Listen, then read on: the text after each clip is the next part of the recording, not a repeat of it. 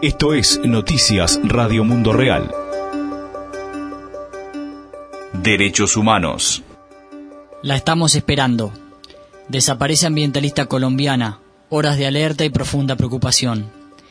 Diversas organizaciones sociales colombianas están trabajando intensamente y sumando esfuerzos en la búsqueda de la ambientalista Sandra Viviana Cuellar Gallego, desaparecida el 17 de febrero en las afueras de la ciudad de Cali, departamento de Valle del Cauca. Numerosas organizaciones latinoamericanas e internacionales suman su apoyo. Sandra es una ingeniera ambiental de 26 años que trabaja temas relacionados a la lucha por el agua, la protección de cuencas y humedales.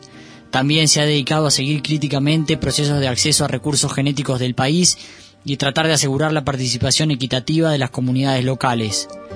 Según una alerta difundida por la asociación Minga y Sensat Agua Viva Amigos de la Tierra Colombia, la activista mide 1,65 metros, su color de piel es trigueño y vestía el jueves pasado un pantalón vaquero azul y una camisa negra.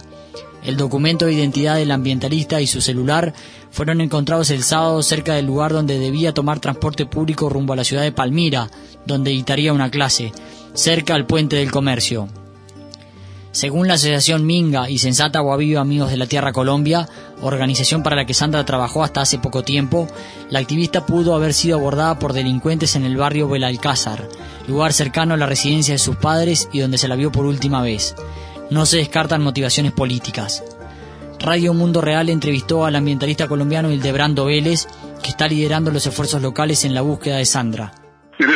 Preciso momento estoy entrando aquí a la Defensoría del Pueblo de Defensoría, donde estamos intentando coordinar la intervención de todas las autoridades. No ha sido fácil. Eh, hemos eh, eh, tomado todas las vías posibles para encontrar a Viviana. Ella desapareció el día 17 de febrero, se dirigía a hacer una clase a la que había sido invitada en la Universidad Nacional en la sede de Palmira. Eh, no llegó a la clase no sabemos más de ella. La estamos buscando. Eh, eh, hemos desplegado lo que está a nuestro alcance. hemos tenido amigos de la tierra que, de ser posible, financien una página en un diario nacional que se muestre la imagen de ella a nivel nacional.